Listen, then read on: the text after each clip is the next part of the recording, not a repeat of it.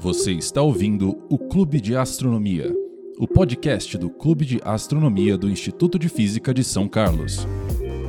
Fala aí, minha gente que está acompanhando o podcast Clube de Astronomia, é ele mesmo, o podcast daquele clube de astronomia que fica lá no Instituto de Física de São Carlos, conhecido como CaiFisc.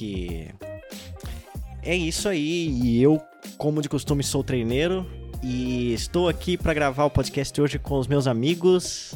Olá, eu sou a Resposta. E aí, é o João? E eu sou a Luísa. Muito bom!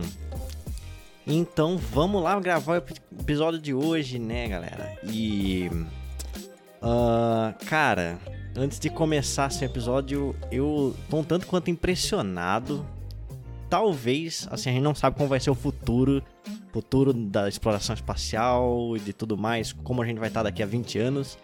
Mas talvez, eu não sei o que vocês acham, talvez 2021 seja lembrado como o ano do turismo espacial, hein? Um, um ano dourado, digamos, um marco histórico para o turismo é, um espacial. Marco Se é que começo, isso vai. Né? Pois é. Digamos, não é o primeiro ano em que aconteceu o turismo espacial, mas tranquilamente, só em 2021 a, a quantidade de pessoas que foram pro espaço sem ser um astronauta de profissão superou todos os anos anteriores, saca? Pois é, já tá virando quase Sim, sim. comum. É. Certamente. É. uma notícia que você não se surpreende mais em ver na, na televisão, que é um negócio. televisão ninguém tem, mas na internet. Não é mais uma notícia surpreendente, sabe? Que é bem impressionante. Pois é. E Surpreendente, eu não sei. Eu, eu acho que meio que é ainda um pouco. Tipo, sei lá. A última vez que eu vi alguém ganhar uma viagem espacial foi um cara da África do Sul, eu acho. Tipo. E faz muito tempo. Sério, será que eu tô muito sensibilizado com as coisas? Porque, tipo, eu, eu achei muito bonito, mas eu não tava, tipo, muito impressionado. Eu só achei, ah, que legal. Foi mais uma pessoa no espaço. Ah, cara, eu tava hypado sim, por motivos que nós vamos falar aqui hoje, né? Uhum. Porque sem mais enrolação, né? Nós estamos aqui pra falar da Inspiration 4, que é essa missão de podemos dizer turismo espacial, né?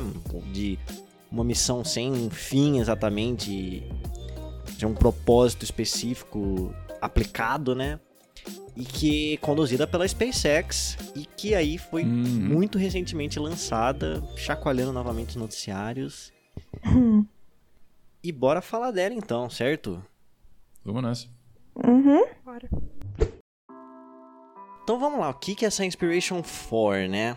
Vamos fazer um- uma breve lembrança aqui. A gente tem um episódio falando sobre as duas primeiras missões de, de, de turismo espacial desse ano, que foram da, da Virgin Galactic e a Blue Origin, né?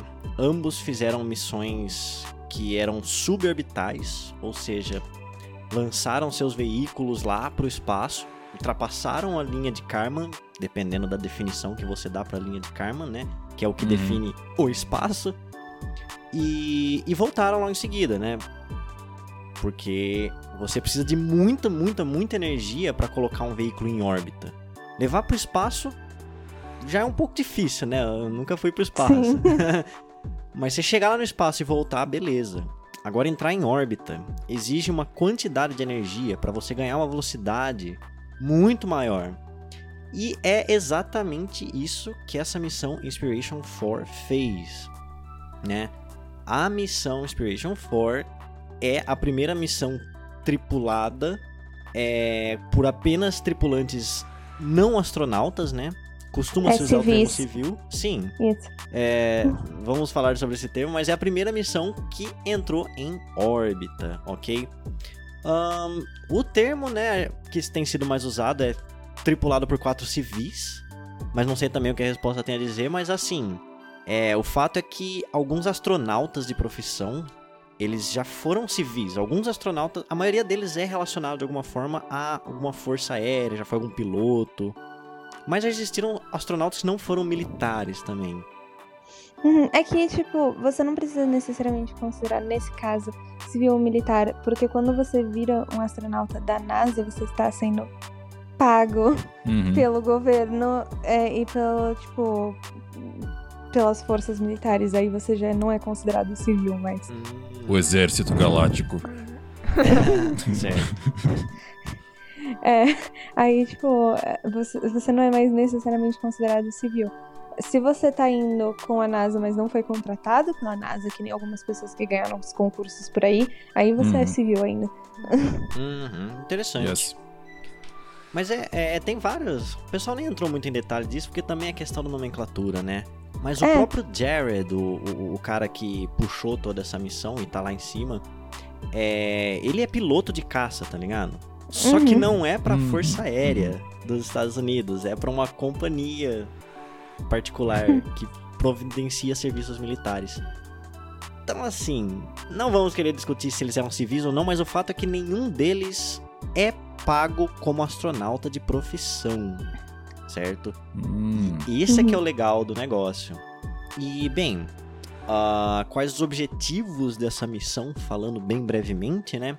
Um dos objetivos é promover os quatro valores morais da liderança, esperança, generosidade e prosperidade, ok? Coisa bonita, né? Poético. É. Bem americana. Sim, sim, sim. Claro que o objetivo é ver os a Terra de lá de cima também, né? Mas é, é legal promover uns valores. Uhum. E é claro, não dá pra deixar de mencionar, que acho que é um dos pontos principais mesmo, é promover e angariar fundos para o Hospital Infantil de Pesquisa de St. Jude.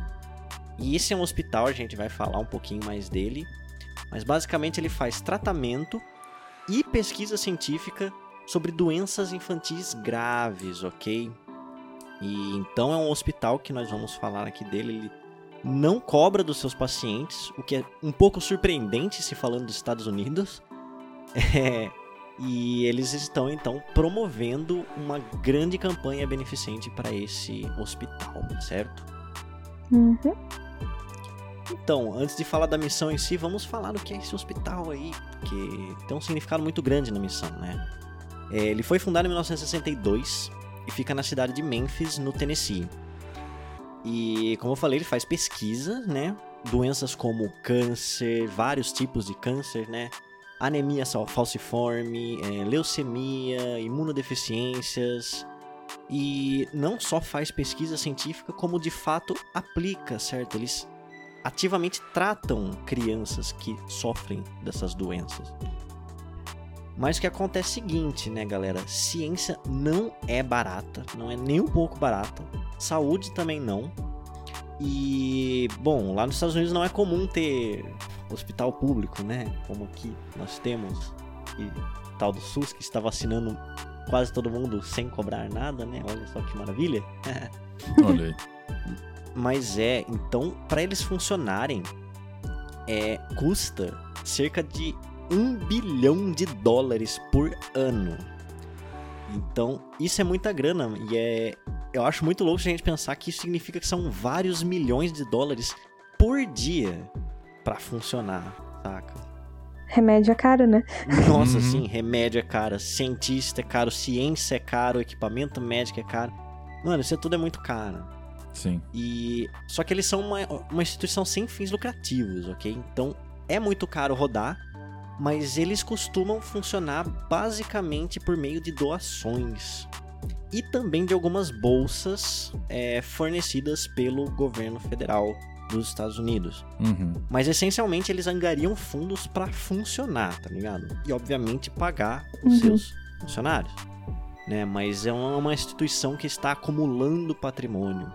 E, bem, ah, eles precisam estar sempre fazendo essas campanhas de doação, né? Não é do dia pra noite você consegue milhões de dólares por dia. E não só campanhas de doação em si, mas de conscientização, ou seja, é, como eles falam, awareness, mostrar pro mundo inteiro que eles existem. E é justamente com esse objetivo que eles participaram dessa missão Inspiration 4. Então não é à toa, agora você que está nos ouvindo aí já está sabendo que ele existe. Olha só que legal. Eu fiquei sabendo que existe. Então, Por causa disso, é, exatamente. pois é. Eu acho que lançar um- uma lata de gente pro espaço funciona se você quer Ah. aparecer. Boa propaganda. Então, Uhum. É, o Musk sabe disso há um bom tempo, desde a época que mandou o carro lá pro espaço, que todo mundo ainda lembra, pelo jeito. Exatamente. Pois é, não, desde o começo da era espacial, É. as missões têm sido usadas como marketing, incluindo a União Soviética, que tremeu a base lá Incluindo. nos Estados Unidos com seus Uhum. primeiros sucessos, né? Aliás, o marketing do Elon Musk funcionou tão bem que apareceu, tipo, em vários filmes e séries Sim, é, e desenho animado, tipo, só o carrinho Tesla É. lá no meio do espaço, como piada, sabe? Tipo, Pois toda é. vez que alguém passa pelo espaço em algum filme de comédia, eles passam pelo carro. Nossa, eu acho que esse foi um dos melhores truques de marketing que eu já vi na história da humanidade. Foi um negócio bem impressionante. Sim. É, mano, muita É. gente ficou na época perguntando, mas por quê? Por quê? Não, o Elon só falou, hold my Claramente, beer. Espera então, aí. Espera mais, espera mais dois Espera, meses, entender. é, é legal. Funcionou e, melhor assim, que um outdoor. é, Pois é. é, só um pouquinho, todo Ah. mundo consegue ver, é mesmo? Literalmente. literalmente. É, mas que é bom, é bom ver esse- essa, essa estratégia sendo usada pra pra direcionar atenção pra instituições sem fins lucrativos que precisam de ajuda e estão Uhum. desenvolvendo coisa pra pra ajudar as pessoas voluntariamente, que é uma coisa muito legal. Exatamente. Uhum. Luísa, você falou de outdoor, eu não sei se foi uma referência muito interna do Brasil aqui, ou foi só por acaso. É uma referência mais interna aqui mesmo, né? Ah, sim. Numa cidade aí, a polícia local, alguma coisa assim, colocou o Elon Musk no, com o braço cruzado, assim, só que um negócio nada a ver com o espaço. Ai, sério? Sim, É, não, eles estavam. Eu acho que a história era que eles estavam procurando uma pessoa com cara brava e aí eles pegaram ele sem saber que era ele. sim, É, maravilhoso. pois é. Mas vamos lá, então, boa parte da campanha, além do pessoal em si que foi, e de um, um bilionário que tinha grana pra financiar isso, se divertir no espaço, que acaba pra muita gente ficando só essa parte, né? Foi a de levantar fundos da ordem de milhões de dólares pra esse hospital. E, bom, dentro dessa missão foram quatro pessoas, ok? Incluindo o Jared, que é o cara que financiou boa parte dela, e nós vamos falar dele aqui. E mais três pessoas que foram escolhidas aí conforme os critérios da missão. Mas é isso, essa missão aí que, que bom, tem, teve o objetivo de ajudar esse hospital. E é claro também, teve um cara bilionário por trás que bancou boa parte de tudo e ele queria ver a Terra lá de cima, né? E claro, tem todos esses aspectos. É, mas foram quatro pessoas, quatro tripulantes na missão. Como dissemos, todos são civis, de certa forma, e sobretudo não astronautas de profissão, né? Mas vamos ver quem são essas quatro pessoas e o que elas representam para a missão, né? Sim, então são quatro tripulantes. É, igual o Trinelli já falou, o Jared é o bilionário que financiou o voo. E ele tem 38 aninhos só, bilionário. Beleza. Se não É, foi nenhum tipo de pressão assim. Eu que eu tô quase nos 30. e ele foi o fundador e ele é o CEO da Shift for Payments, que é uma empresa de processamento de pagamento. Uma ele ocupa o vida. cargo de comandante. Oi? Não, eu só falei que era uma Nubank da vida. É, Esse eu viro banco. É, ele tá ocupando o cargo de comandante na missão e ele já tem experiência como piloto de jato, tanto comercial quanto jato militar. É, e além da empresa Shiftport Payments, ele também cofundou uma outra empresa chamada Drake International, que opera uma das maiores frotas privadas de aviões militares do mundo. E além disso, ela oferece é, serviço de treinamento para a Força Aérea dos Estados Unidos para treinar os pilotos. Quer dizer, Hum. o cara tá. Sim. Isso é uma coisa que eu fiquei doido quando eu soube. Eu não sabia que tinha companhias privadas Pois até é, de treinamento militar ou serviços militares aéreos. Ah, não, mas isso sempre teve. O nome disso é mercenária, que hoje em dia não chama mais Exato. isso, porque tem conotação. Mercenário. Eles deram um rebranding no mercenário, agora ele virou. Exatamente. Sim, prevejo daqui a uns 10 anos os técnicos dos Estados Unidos já não vão mais chamar coach, né? Porque Virou milícia terceirizada.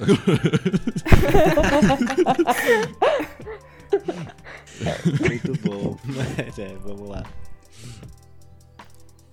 Bom, então, como a gente disse aí, ele comprou o- as quatro cadeiras e das outras três, ele destinou duas para pessoas relacionadas ao hospital é, de pesquisa de St. Jude. A segunda tripulante é a Haley As- Arsenal. É, e ela foi escolhida para representar o Pilar da Esperança. Ela foi escolhida pelo Hospital de St. Jude e foi a cadeira destinada especificamente a isso. É, a Haley é uma assistente médica de 29 anos que trabalha no hospital, ela é funcionária. E quando ela tinha 10 anos, ela foi diagnosticada com câncer nos ossos na perna esquerda dela. E ela foi tratada no hospital.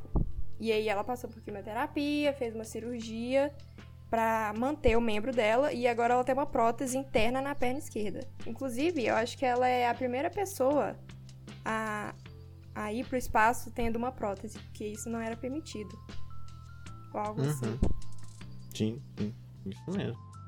E aí, desde criança, ela, que, ela falava que queria trabalhar no hospital, salvar a vida dela e queria ajudar outras crianças.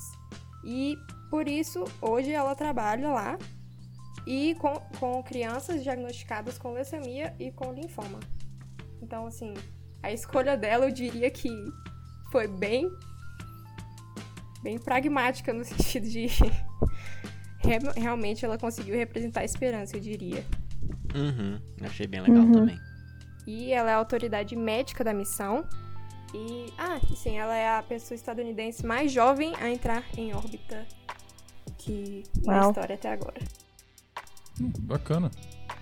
Bom, a terceira pessoa é o Christopher Sembronsky e ele representa a generosidade. É, o Chris tem 42 anos e ele é um veterano da Força Aérea dos Estados Unidos e serviu no Iraque até 2007. Ou seja, ele também tem experiência com sendo piloto.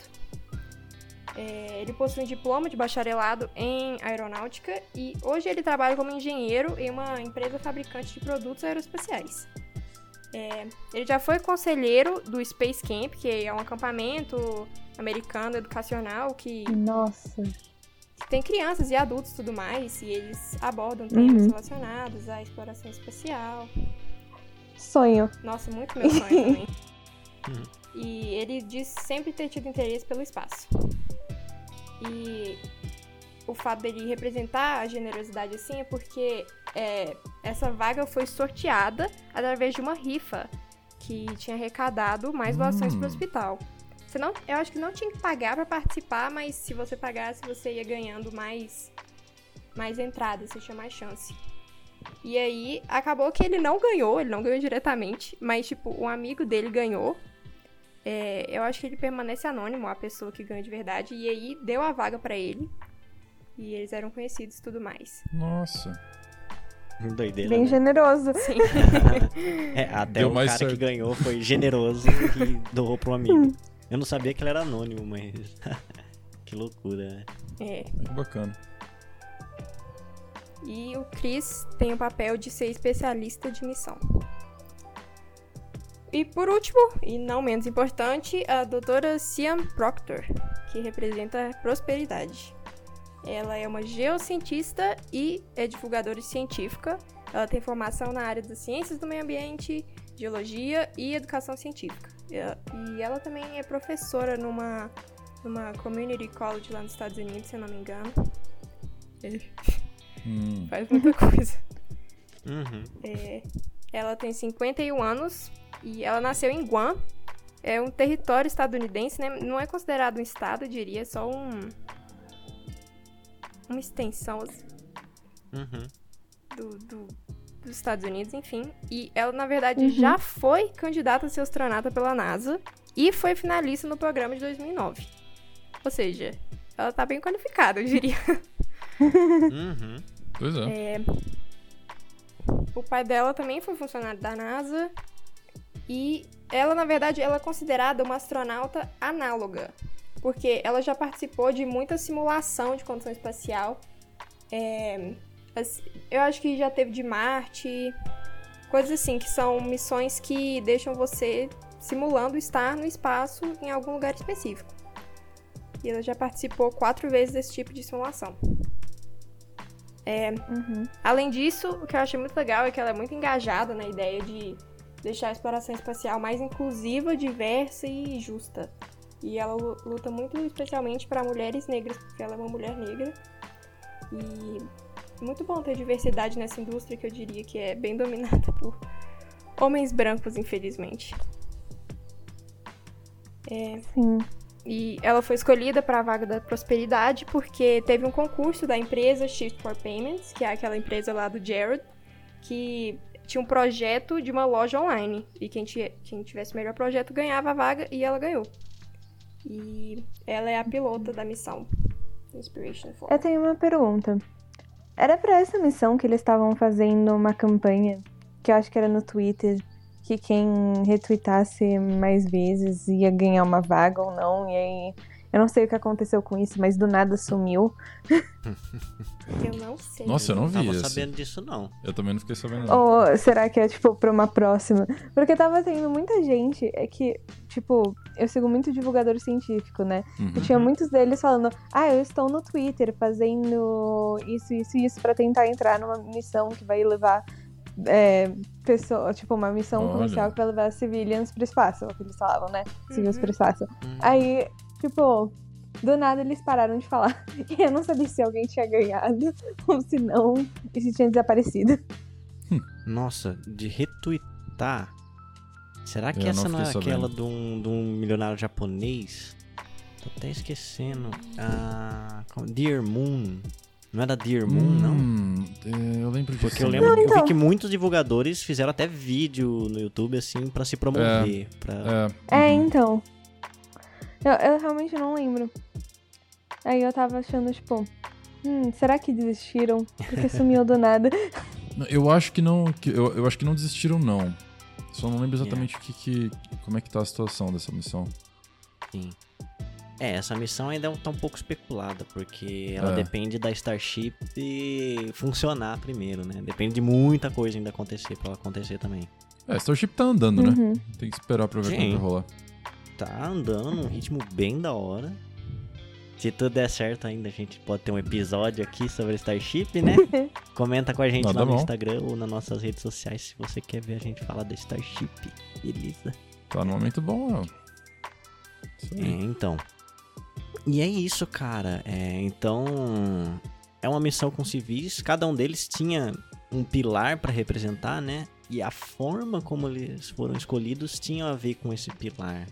Então, claro, tem um, um bocado de marketing nisso daí, mas foi uma ideia bacaninha, assim, de se ver. Uhum. né? É, não, a agência de marketing deles é, tipo, muito boa. Com certeza. Eu imagino que eu imagino o Elon numa reunião assim de marketing, os caras dão umas ideias e o Elon fala: "Vamos jogar um carro pro espaço". e vai lá e faz. Mas é. E aí como é que essa missão aconteceu, né? Você quando estiver ouvindo isso, com certeza já acabou essa missão, mas no momento em que gravamos, ela está acontecendo, ok? A galera tá lá em cima, já mandou um salve pro pessoal aqui da Terra, eu vi alguns vídeos, né? E. Mas então, como é que eles chegaram até lá? Então vamos lembrar, a Blue Origin e a Virgin Galactic, elas desenvolveram veículos exclusivamente para o projeto deles de missões comerciais civis, né? Missões turísticas. É, quando a gente fala turismo, é, já já vamos ressaltar isso, mas não é só turismo, né? Mas é. a- tanto a Virgin quanto a, a Blue fizeram os veículos para isso. A SpaceX já vem aí com mais de década de sucesso nesse mercado tão arriscado que é o de missões espaciais. E eles já têm uma estrutura muito bem consolidada de de tanto de enviar carga para a estação espacial quanto enviar tripulantes para a estação espacial. E É, tripulantes não é exatamente bem consolidado ainda, porque foi só Sim. algumas vezes, mas sim, é ótimo. Mas, é be- mas já é mais do que, o, que os outros têm nessa, nesse sentido, então. É, pois é. Foram poucas. é bem mais do que qualquer outro. É, Hum. Sim. Deu tudo certo, aparentemente, até agora, né? Nenhum. ah, Exceto sempre probleminhas rotineiros que eles conseguem conse- consertar. Tudo legal. Uhum. Então eles têm já essa estrutura funcionando. E. E o, o- o veículo de tripulantes da SpaceX que está em, a- em funcionamento é o Dragon. A, a- a cápsula Dragon, né? E é numa dessas Dragon que os nossos amigos tripulantes foram para orbitar o espaço. Especificamente, essa, essa cápsula chama Resilience. Eles dão um nomezinho para cada cápsula. E ela já tinha feito um voo na missão Crew One, que não foi a primeira tripulada da SpaceX, mas já foi a primeira com o nome Crew, né? E foi uma Hum. missão que acoplou na estação espacial ano passado, 2020. E aí o bacana é que essa cápsula foi adaptada com relação ao primeiro voo, porque o destino dela não era a estação espacial, né?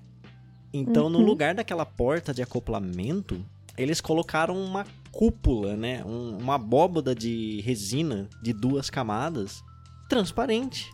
Que é justamente para Hum. prestar e servir aquilo que a missão se propôs, que é o turismo, de apreciar o espaço de lá de cima, né? Hum, Muito louco isso daí. Muito legal. De um jeito que fica até pra eles uma, uma vista mais ampla e aberta do que da, da ISS. Aquilo lá deve ser incrível de ver, assim, aquela visão 360 Uhum. limpa assim do, do espaço. Gente, isso deve ter sido a parte mais legal pra eles. Pois Sim. é, para eles foi um Não- baita privilégio isso. Não muito relacionado, mas tipo, a Blue Origin, vocês viram o design que eles têm da cápsula turística deles? Sim. Que é tipo, Uhum. tem um monte de janela. Aquilo deve ser, tipo, incrível. Uhum. Deve. Sim, então a, a Blue Origin também valorizou bastante a questão da vista, né? Eles têm umas janelonas, mas assim, não querendo Não incitar a foi ainda. competição já já É, existente então. entre, entre Jeff Bezos e Elon Musk, mas a, eles estão eles estão se vangloriando porque essa cúpula da, da, da Inspiration 4 é a maior janela que já foi pra, pra órbita, né? É, Então- sim. o design da Blue Origin tem mais janela, mas não foi ainda. Sim. Então é que tá. É, foi pro espaço. É, sempre lembrar, tem o espaço e tem a órbita, né? Mas é, eles Uhum. ficam achando detalhes em que cada uma das empresas fez única, né? E eles colocam aquilo estampado em todos os lugares. Uhum. Mas beleza. O veículo de lançamento foi um Falcon 9 Block 5, e esse Falcon 9 também já está consolidadíssimo na SpaceX. Atualmente o foguete mais usado pela SpaceX, né? E especificamente o que levou eles foi o B1062 em seu terceiro voo, ok? Vamos lembrar também dessa incrível façanha da SpaceX que é a de pousar os seus boosters e reutilizá-los, né? Então, Uhum. esse aí já voou agora pela terceira vez.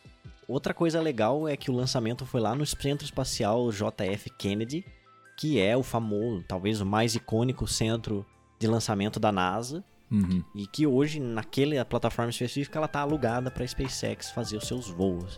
E vamos lembrar que é onde é, a- as missões Apollo foram lançadas, onde muitos ônibus espaciais foram lançados e deve ser muito legal também você ser lançado ali naquele lugar tão icônico, né? Histórico demais. Demais. Pensa, tipo, você tá subindo o elevador no lugar que os maiores Nossa. astronautas subiram. tem, se eu não me engano, tem assinatura de todo mundo que passa por uma sala lá, que quando eles vão subir pra o. pra. Pra o foguete. Então imagina você passando e tem a assinatura de todo mundo. Pô, a, SpaceX tá fazendo um paredão de assinatura também agora. É, eles É, têm. o pe- O pessoal, os, o pessoal que foi nessa missão agora, eles assinaram lá. Então, as assinaturas.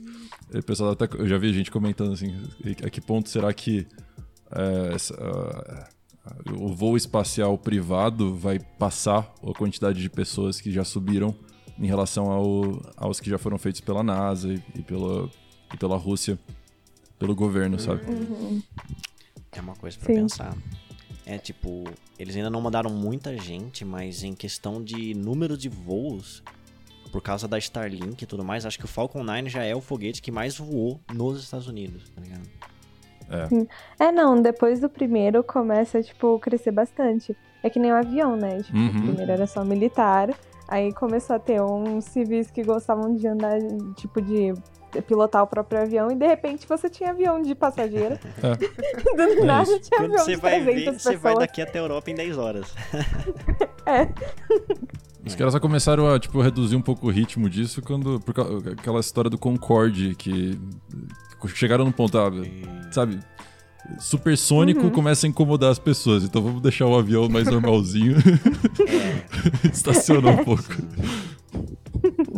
Sim. É interessante que dessa época do Concorde pra agora eles evoluíram muito, Muito. a segurança dos aviões. Muito. Uhum. Muita coisa tá acontecendo na aviação, apesar da gente olhando assim parece que são os mesmos aviões de muitos anos. né? Não, tem muita diferença. É, esse aspecto de E, segurança bem, não tem nem comparação, mudou demais. Não, nenhuma. Nenhuma. E, bom, também tem um fator que é a primeira missão tripulada desde, desde a STS-125, em 2009, cujo objetivo não foi visitar a ISS. Então, tudo que foi para o espaço e or- orbitado desde 2009 ia para ISS, né? Aí agora ah, voltou a ter uma que não foi. E essa de 2009 foi pro Hubble, né? Foi a última missão que visitou o Hubble. Ah, Meu Deus. Pois é. Aí, como é que foi o perfil dessa missão, né? Como é que foi esse voo aí muito épico? Bom, teve o lançamento, foi tudo nominal, é, de acordo com os padrões de lançamento da, da SpaceX. Exceto que geralmente quando você lança para SS, você tem uma janela bem pequena de lançamento. Mas eles podiam ficar lá por 5 horas caso as condições climáticas não fossem boas, porque eles não estavam indo para SS, né? Então Uhum. podia lançar um momento que fosse bom. E não muito depois desse lançamento e da inserção orbital, a tampa do bico lá da cápsula foi aberta e a doma, né? A, a doma não, a- como é que chama? A, a- a- A abóbada, A cúpula. cúpula. é, a abóboda. Ela foi exposta para que, enfim, os, o- o- os novos astronautas pudessem é, observar o espaço e a Terra de lá de cima, né? E, bom, é, foi lançada para uma órbita baixa, mas nos, nas órbitas seguintes foram feitos sucessivos levantamentos de altura até que ela chegou nos 575 quilômetros de altura. E esse é outro fator único dessa missão, porque a estação espacial hoje está a 408 quilômetros e o Hubble está a 540. Então a Inspiration Uhum. 4 foi mais alto do que as- as- a maioria dos astronautas foi nessa década, ou nesse século, basicamente. né? Uhum. Muito louco. E tem um detalhe também que nessa altura os níveis de radiação que, que incidem, né? São um pouco maiores do que, do que na altura da ISS. Então, claro que a Dragon ela tem proteção contra a radiação, mas eles estão lá medindo isso, estão experimentando como é que vai acontecer aí o- a- a reação a esse nível um pouquinho maior de radiação. Mas em princípio, nossos queridos astronautas estão seguros, ok? É, sempre se tem algo a aprender, mesmo em missões que não são necessariamente científicas. Aham. É, e com Já adiantando um custo, pouco né? É Sempre que você tem a oportunidade de experimentar com alguma coisa, você experimenta, porque não é, É. qualquer dia que É, você pode ir então. pro espaço. Aproveita, cara. Né? Exatamente. Você joga alguns milhões de dólares aí É, pro então. espaço, literalmente. Mas é, é, é isso que eu quis colocar, né? A gente fala de turismo, mas a gente não tá podendo só turistar no espaço Uhum. nesse momento, porque não é barato. Então o pessoal sempre faz alguma coisinha. A galera da, da, da Virgin Galactic levou alguns experimentos de universidades, que provavelmente universidades talvez não teriam como pagar mesmo um, rideshare num- numa missão pra valer. É, e nessa não, também é o caso, eles estão fazendo experimentos médicos no ambiente de microgravidade. Então, por exemplo, é, eles estão medindo lá a oxigenação no sangue, eles têm um experimento de ultrassom para olhar a córnea, para olhar aqui um uma pedaço na garganta, que eu não sei o nome. Estão medindo a pressão, batimentos Hum. cardíacos, eles estão sendo monitorados lá. É, certo? Então, essa missão tá servindo para alguma coisa, sobretudo para aumentar o nosso conhecimento sobre o corpo humano em ambiente espacial, certo? Então, Muito bom. como podemos ver, né, é muito mais do que só um bilionário dando uma voltinha no espaço, como já ouvi até amigo meu falando. É, porque nunca é. É, é. Nunca. A pessoa fala. É, pois é. Tipo, eu lembro muito quando o Jeff Bezos anunciou que ia fazer. é, ele ia fazer entrega na ISS. Todo mundo foi falando, ah, é a Amazon fazendo Express Delivery pro espaço. Pois é. assim, não é exatamente isso que ele queria dizer. É, não é, mas eu gostei. um bom jeito de fazer marketing aí. Muito bom. Certeza que ele- se ele levasse umas caixinhas com o símbolo da Amazon, ia virar meme. Sem dúvida. Fala pro. Quando vai fazer um supply, fala pro cada astronauta da ISS escolher alguma coisa da Amazon e manda junto. Mandar uns brindes. Já mandaram fantasia de gorila? Totalmente plausível. Sim. E então, bom, como eu falei nesse momento, eles estão lá em cima. É, eu já vi duas lives que foram feitas com eles lá. Uma da própria SpaceX e outra foi feita na página, no, no, no YouTube do Hospital St. Jude. E assim, nas duas eu fiquei, não sei, não sei qual seria uma expressão pra isso, tipo, chorando arco-íris, vomitando arco-íris. Que eu achei muito, eu achei muito fofo, assim. É muito legal ver eles lá em cima, né? Que eles ficam bastante empolgados, né? São pessoas que passaram por um baita treinamento. Aliás, isso eu não comentei, mas é, eles não são astronautas de profissão, mas para ter que aguentar as forças de um lançamento até a órbita e depois a microgravidade, eles passaram por meses e meses de treinamento, tá? Uhum. Eu sei que é muito legal a ideia de ser astronauta, que todos nós já falamos pra alguém que a gente queria ser astronauta um dia, quando era criança. Mas é assim, exige muito preparo por causa de períodos de exposição a forças G intensas, né? Uhum. É, não, eu, destru- eu desisti rápido. Tipo, bem rápido. eu tava tipo, olha só, ser astronauta seria legal. Ah, meu Deus, eu tenho que ficar em cima de uma bomba. Não. É essa é. história que, que eles estão querendo, enfim. Que o Musk ele quer colocar esses, esses, essas Starships aí pra fazer transporte de pessoas. Que é uma ideia assim muito, muito otimista em relação a isso. É, Como é que você. é, Ele não tá nem, não, nem só pensando em só construir uma espaçonave gigante, mas construir uma espaçonave gigante consegue decolar com pessoas que. E, tipo, de um- em uma força G que é aceitável pro ser humano e ainda conseguir chegar no espaço. É uma coisa Mas tremendamente até difícil. aí, o Elon Musk quer fazer um sistema inteiro de, tipo, é, carros embaixo da terra que levam as pessoas de um É, lado pro outro então. no mundo inteiro. então, tipo, sonhos grandes, Elon. Sonhos grandes. então, Tem muitos sonhos grandes, né? É, a proposta que o João se referiu. Eu acho que você tá falando da, da, da ideia dele de fazer transporte de um ponto ao outro da Terra, né? Ou seja, usar Starship pra voos sim, suborbitais sim. E Ele não- tem, ele tem falado disso. espaciais. Então, é. É. sim, é uma ideia dele. Mas é, eu não sei como é que você ia fazer isso com sem faz- submeter essas pessoas a um treinamento, né? Porque É. o pior mesmo pro corpo humano é o lançamento e a reentrada. E não seria muito diferente pra galera que fosse viajar de Starship aí. E, e- e vocês já viram a manobra de pouso da Starship, que já publicaram tantas vezes. Você imagina como é que o. o- eu, eu não ia sobreviver aquilo de jeito nenhum. Eu ia ter um derrame.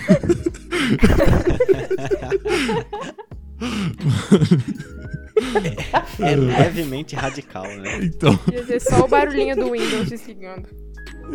Você tem, você tem problema de ir naquela torre do terror do Hop Harry? Então. Imagina. ai meu Deus, é complexo, cara, complexo. Sim, pois é. Mas vamos ver o que o futuro aguarda, né? É, então, então. O Elon Musk é maluco, mas tem umas maluquices dele que é a realidade, então. De vez em quando. Mas é, mas é, o pessoal costuma ter o termo Elon Time, né? Ele, ó, o Elon falou que em 2023 vai acontecer tal coisa. Tá, mas é no, no relógio do Elon. Exato. Então, vamos ver a realidade, que costuma ser diferente, né? É um pouquinho mais rápido que o, que o relógio da NASA, mas um pouquinho mais lento que o relógio da China. Todo um Ótima sistema de conversão por trás. seja, numa escala de NASA a China, passando por Elon Musk, quão rápido você está hoje? Ai, meu senhor. Mas é, gente, e, e para finalizar essa missão aí maravilhosa que para nós está acontecendo agora, a reentrada e pouso estão planejadas para o dia 18 do 9, que é o sábado, e após três dias de missão, mais ou menos precisamente três dias, é, a reentrada está planejada para as 11 horas da noite em UTC, o que seria umas 20 horas aqui no horário de Brasília, né? E está prevista para ocorrer no Golfo do México. A reentrada nunca é exata, se assim, nunca você tem uma precisão exata de onde vai ser, mas eles, claro, sempre jogam para um meio do oceano, num horário mais ou menos bem definido. E se tudo correr bem, eles vão lá reentrar. A cápsula vai passar por aquela, aquele momento levemente aterrorizante de reentrada, né?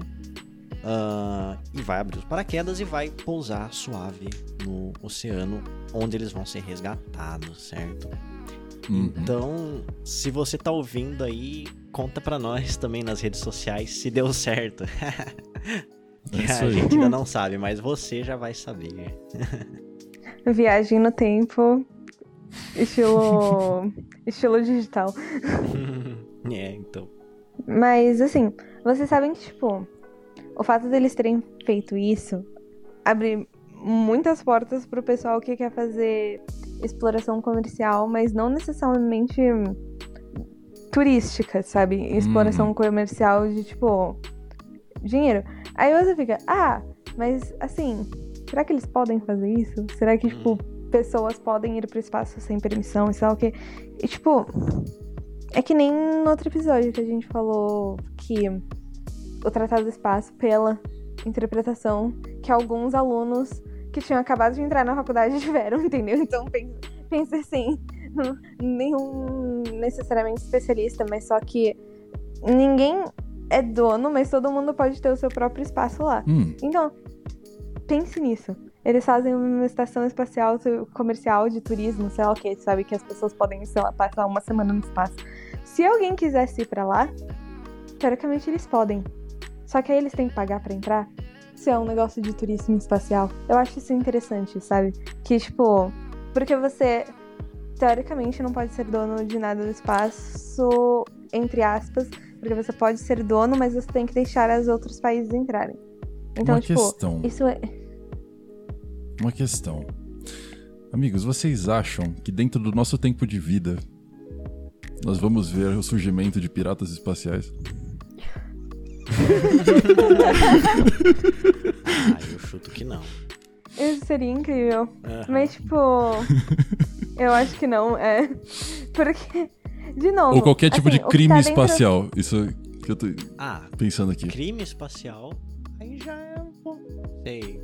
Pode acontecer a qualquer momento, eu acho. Se é que já não uhum. aconteceu. Uhum. É que também tem a questão de o que tá dentro da sua nave já é seu. Tipo, se você for minerar as coisas, o que tá dentro da sua nave já é seu. Porque quando você chega na Terra, aí é seu. Mas enquanto você tá lá, ele é seu ou não? Uh.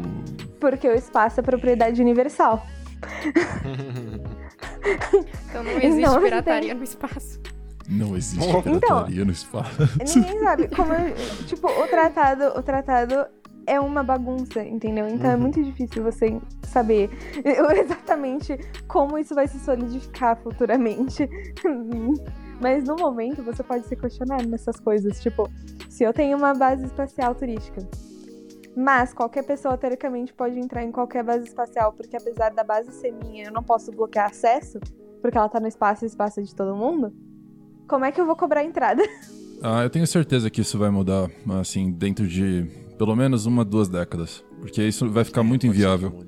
Vai ficar muito inviável. Sobretudo se começarem a surgir investimentos em empreendimentos Sim. desse tipo, né? Sim. Inclusive, uhum. se vocês gostam de turismo espacial e estão curtindo 2021, fiquem de olho porque tem mais coisa sendo planejada aí e de forma mais ou menos sólida, ok?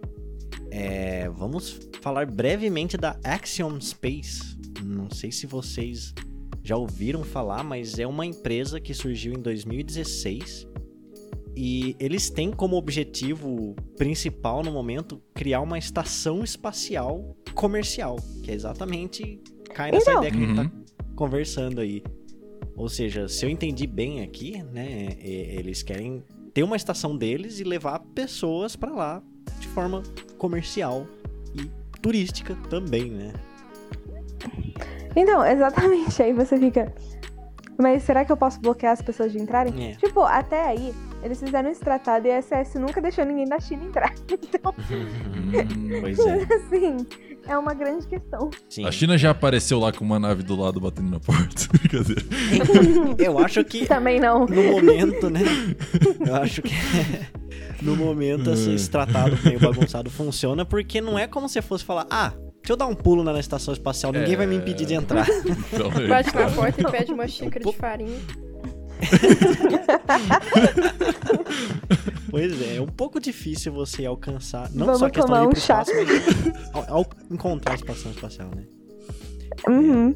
Mas essa Axiom, eles não estão, em, não tem ainda uma estação espacial, mas eles estão vendendo um voo, é, vendendo uma vaga numa Dragon para a Estação Espacial Internacional atual. Então, é, deixa eu ver aqui, mas eles estão. Eles estão vendendo uma vaga do mesmo jeito que o pessoal vendia espaço pra ir morar em Marte ou seriamente? Não, eu acho que é seriamente. Então, eles estão aqui planejando uma missão comercial em 2022, mas é em parceria com a SpaceX, ok? E é no estilo, mais ou menos, da que a gente já falou aqui, que é a Space Adventures, que é aquela empresa que não faz voos por si só, não tem foguetes por si só, mas eles gerenciam a compra de uma vaga num veículo é, espacial que vá para a estação espacial e vendem para algum cliente, né? Já acho que sete Uhum. pessoas foram desse jeito. E essa Axiom quer começar desse jeito também. Então esse foi um bom ano para o início das atividades mais intensas do turismo espacial e temos algumas perspectivas para que isso continue, né? Uhum. É, não, sempre que você começa a ganhar dinheiro, o negócio cresce É. exponencialmente. Diferente do governo, que, tipo, cresce um pouquinho, aí diminui, aí cresce um pouco mais. Sim. Se você entra com incentivo de mercado, o troço cresce muito rápido. Alguns argumentariam rápido demais. pois é, né? Mas no caso do espaço, eu acho que talvez nunca tenha um rápido demais pro espaço. Pelo menos não pra mim. É, se desse pra ser tão mais rápido que a gente visse coisas ainda mais incríveis acontecendo, né? Sim. Mas é, quando começa a surgir dinheiro, começa a surgir mais empresas. E inclusive tem umas empresas novas aí lançando foguetes. Mas o episódio de hoje é sobre a Inspiration 4. Mas comenta com a gente nas nossas redes sociais se você quer ouvir mais sobre esse negócio da exploração espacial comercial. Quem sabe a gente faz um, um episódio Pequenas Empresas, Grandes Foguetes. E é isso, galera. Esse foi o nosso episódio de hoje. Então, se você curtiu, é, fala com a gente lá nas redes sociais. Que João fala pra nós como achar as nossas redes sociais. As nossas redes sociais, você pode encontrar a gente no Twitter, no Facebook, no Instagram. No Instagram é Kaifisk. No Facebook é Kaifisk. No Twitter, alguém roubou nosso nome antes da gente existir. E é Kaifisk1. É, se você não sabe como escrever Kaifisk, é só você olhar aí no seu, se- no seu celular, em qualquer na, da plataforma que você está ouvindo esse podcast. Você pode encontrar ali como é que se escreve o nomezinho. E é isso aí, vai encontrar nós lá. A gente tá disponível em todas as plataformas. A gente tá no, tá no Spotify, a gente tá no Google Podcast, a gente tá no, no Anchor, a gente tá espalhado por aí pelas plataformas. Vai lá assistir a gente. Vai, vai ouvir os nossos episódios antigos. E fique por aí que a gente vai lançar mais coisas semana que vem. E na outra, e por assim vai. É isso aí. Maravilha. Sua voz tava muito de apresentador agora, João. Muito bom. Pois é, você ouviu a voz dele já no primeiro segundo do podcast, porque agora nós temos uma vinheta. Mais ou Ah. pra fechar aqui, eu acabei de ver, os caras curtem um marketing, né? O, a- o Twitter do Inspiration 4 tá postando aqui que eles comeram pizza fria lá no espaço e eles adoraram. e aí o Elon Musk apareceu pedindo desculpa porque tava fria, né? Mas Pra próxima vez eles vão colocar um, um, um micro-ondas ou alguma coisa pra esquentar comida. e é isso. O pessoal lá trocando ideia com o Elon Musk pelo Twitter. Dificuldades técnicas. Como esquentar comida de turista. Será que nós teremos o primeiro forno de pizza no espaço? Fique ligado. Não perca no próximo episódio do podcast Clube de Astronomia. É isso aí. Forno de pizza espacial. Falou, pessoal. Espero que tenham É. gostado e até mais. Falou! Este podcast é um oferecimento da boa vontade dos alunos do Instituto de Física de São Carlos. Até a próxima.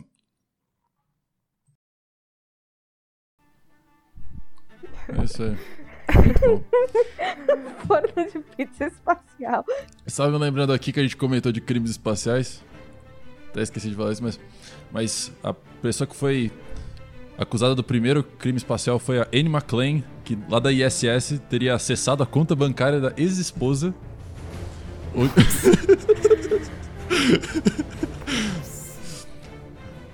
Parece que os caras negaram o rolê, mas foi acusado aí. Foi o primeiro crime acusado.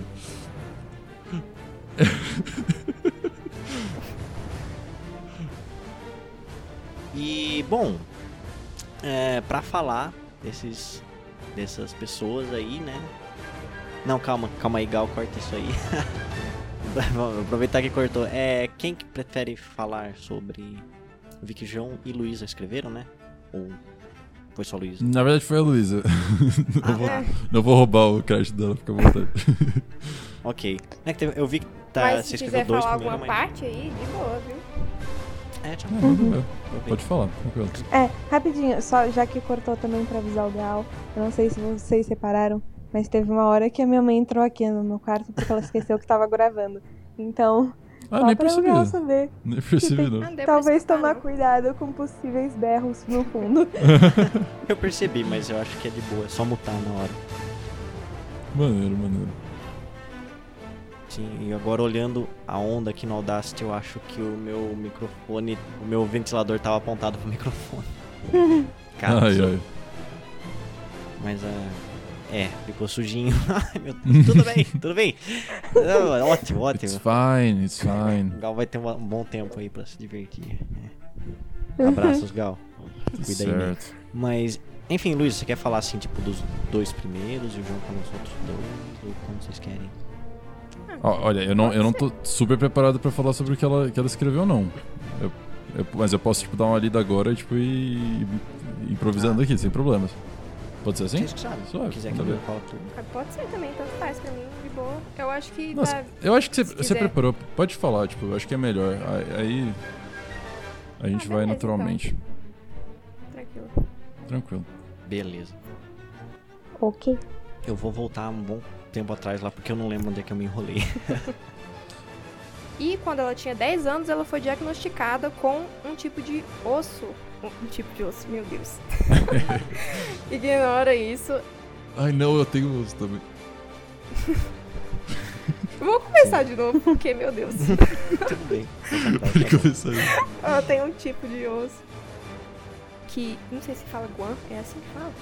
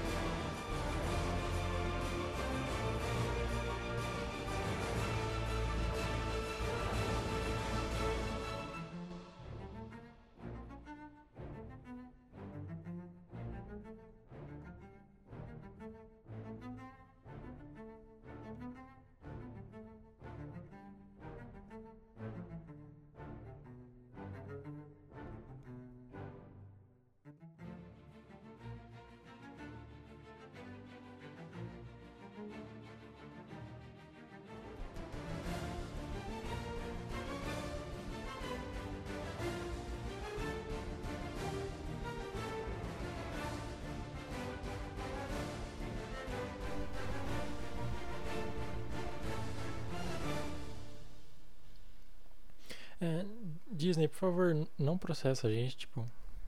A gente nem ganha dinheiro com podcast, então. ah, inclusive patrocina a gente.